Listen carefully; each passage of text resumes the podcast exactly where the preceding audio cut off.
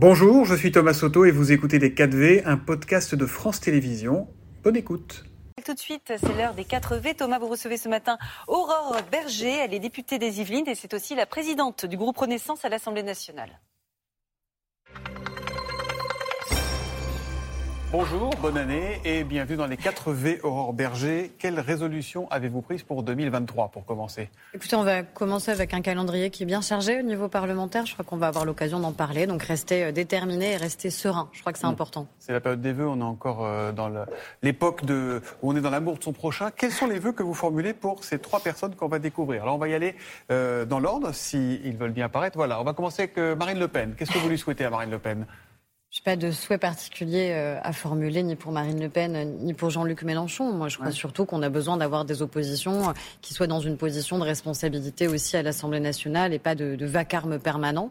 Euh, et c'est malheureusement souvent le cas. Et ça se fait au détriment d'un débat qui est un débat de fond essentiel. Vous les mettez dans le même sac aujourd'hui à l'Assemblée? Non, ils ont des attitudes qui sont euh, différentes. Il y a euh, un parti qui cherche à tout prix une respectabilité, une notabilisation et qui arrive à le faire aussi par un énorme effet de contraste avec LFI. Mmh. Plus LFI est dans le vacarme, le bruit, et plus évidemment le Front National apparaît comme étant euh, respectable. Et notre responsabilité à nous, c'est de démontrer quelles sont réellement leurs idées, quels sont leurs projets politiques, d'arriver à démasquer sur le fond, en fait, ce qu'ils proposent, et de démontrer en quoi nous, surtout, on sait être plus efficaces. La troisième personne qu'on voyait, c'est Emmanuel Macron, à qui beaucoup proche dans l'opposition, mais aussi parfois dans sa majorité, de n'écouter jamais personne. Alors vous, vous, lui dites quoi pour 2023 au chef de l'État? Déjà, il nous écoute. Euh, il nous écoute et il nous reçoit régulièrement et on échange évidemment avec le président de la République. Il est à l'écoute de sa majorité euh, parlementaire parce que, quoi qu'en disent les deux autres personnages, la seule majorité qui est cohérente à l'Assemblée mhm. nationale, c'est justement la majorité présidentielle. Donc nous, on a besoin d'avoir un président qui est fort et qui a été réélu par les Français, avoir un gouvernement solide et d'avoir une majorité évidemment qui elle aussi est entendue et sait se faire entendre. Et Adrien Quatennens, vous souhaitez quoi pour 2023 je souhaite qu'il ne revienne pas à l'Assemblée nationale. Définitivement. Je crois que ce serait une insulte euh, faite aux droits des femmes, évidemment, qu'il revienne. On a pour la première fois un parlementaire euh, français euh, en exercice qui a été condamné pour des faits de violence faites aux femmes, des faits de violence conjugale.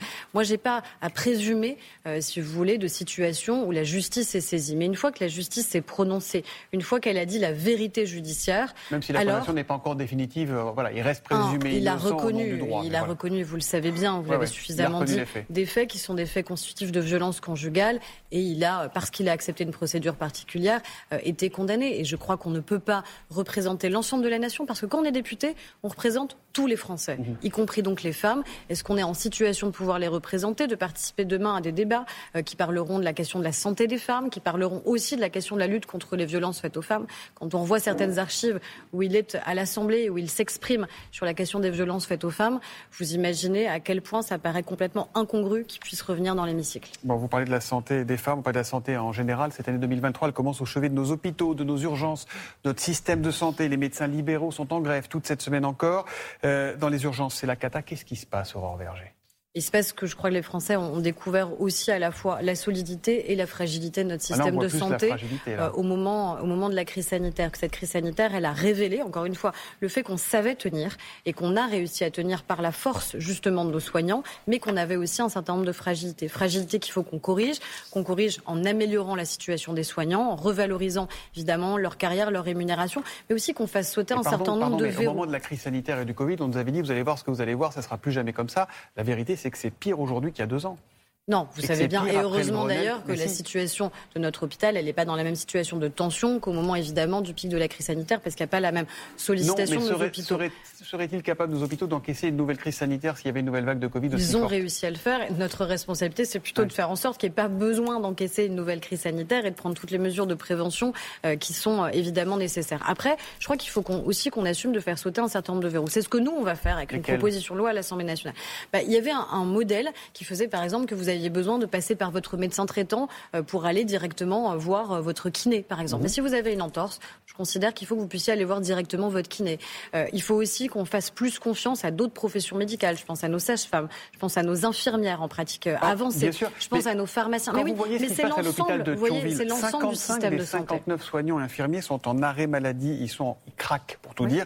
Quelle réponse vous allez leur apporter à ces soignants? Et quand il manque 55 soignants sur 59, eh ben, les patients, ils peuvent pas être pris en charge correctement. Et parce que vous voyez bien que l'hôpital, il est à la fois en première ligne et en bout de chaîne d'un système qui doit être repensé. C'est-à-dire qu'à un moment, pourquoi les Français aujourd'hui viennent de plus en plus massivement aux urgences? Souvent parce qu'ils sont contraints d'y venir. Mm. Pourquoi? Parce qu'ils n'arrivent pas à trouver bah, une médecine libérale. Parce que les médecins disent on n'est pas assez payés, on s'en sort donc, pas. Donc, qu'est-ce qu'on doit faire? On doit agir en début de chaîne, faire en sorte de former plus de médecins. C'est ce qu'on fait, vous le savez bien, en ayant fait sauter le numéro clausus. Mm-hmm. Ça prend du temps. Donc, qu'est-ce qu'on fait pendant le délai où on n'a pas suffisamment de médecins encore qui sont diplômés et qui peuvent être en exercice? Eh bien, on fait en sorte que ceux qui sont en cours de formation, notamment une quatrième année de médecine générale, puissent venir renforcer sur le terrain euh, aujourd'hui les professionnels de santé.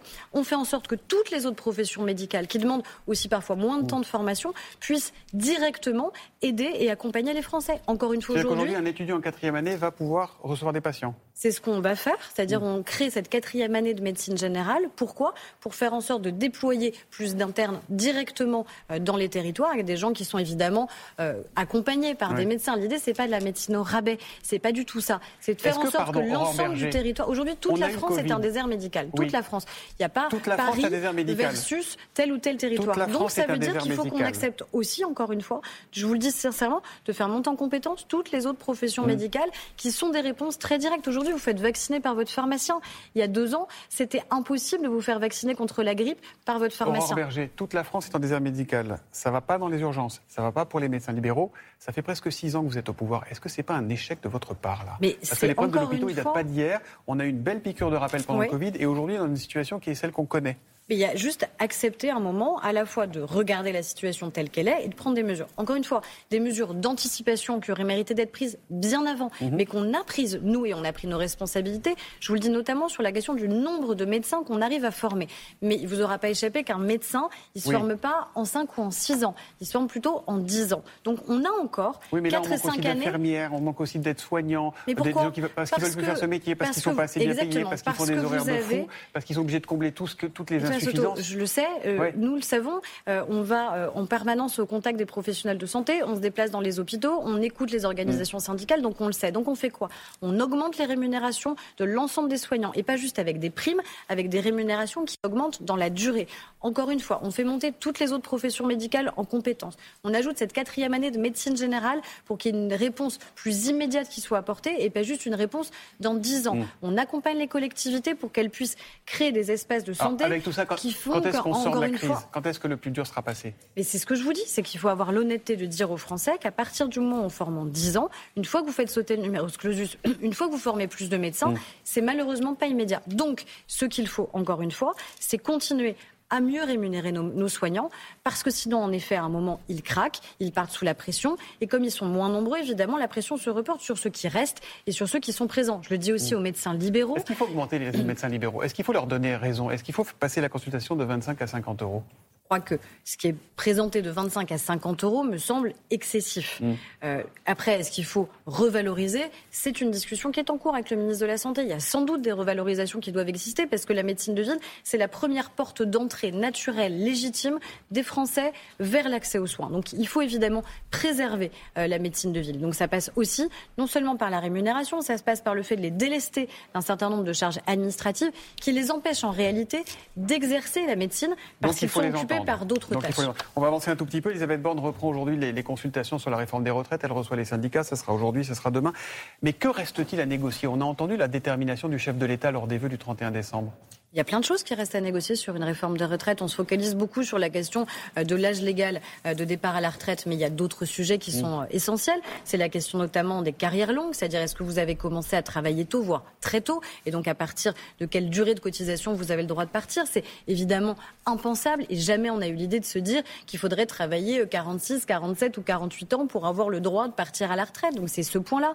C'est la question du travail des seniors. Et moi je le dis aussi clairement au patronat sur l'indemnité laisse le fond de côté. Est-ce que sur la forme, c'est le moment Regardez la une de la dépêche. Non. Météo social, le fond de l'air est frais. Très bien, mais je pense que vous prenez la même une, vous l'auriez eu il y a 5 ans, vous l'avez eu, à mon avis, il y a 5 ans, il y a 10 ans, il y a 15 ans, c'est-à-dire à chaque fois qu'on a euh, tenté dans notre pays de faire une réforme des retraites. Je crois qu'elle est nécessaire. Mmh. Le point de départ, c'est quand même. Maintenant et le point de départ, c'est quand même accepter le constat. Vous m'avez dit il y a quelques instants sur la question de la réforme de la santé, notre système de santé, qu'il aurait mieux fallu que d'autres anticipent. Vous ne pouvez pas nous dire à nous maintenant, vous avez tort d'anticiper parce qu'on n'est pas immédiatement dans le mur. Mais on a quand même un sujet qui est à la fois pour nos retraités actuels, garantir le paiement de leur retraite à la fin du mois, le faire en sorte que ce soit pérenne dans le temps, et puis encore une fois, faire des avancées qui sont des avancées sociales. Je pense notamment, et j'y reviens, à la question de l'emploi des seniors, et je le dis au patronat, on veut mettre en place un index senior pourquoi Mais pour garantir qu'encore une fois, nos seniors ne sont pas la variable d'ajustement et puissent rester dans l'emploi le plus, euh, le plus longtemps possible parce que c'est important de garder évidemment leurs compétences. Une dernière question rapidement. Une petite phrase d'Emmanuel Macron suscite la polémique. Euh, qui aurait pu prédire la vague d'inflation ainsi déclenchée ou la crise climatique aux effets spectaculaires encore cet été dans notre pays? Elle vous inspire quoi cette phrase?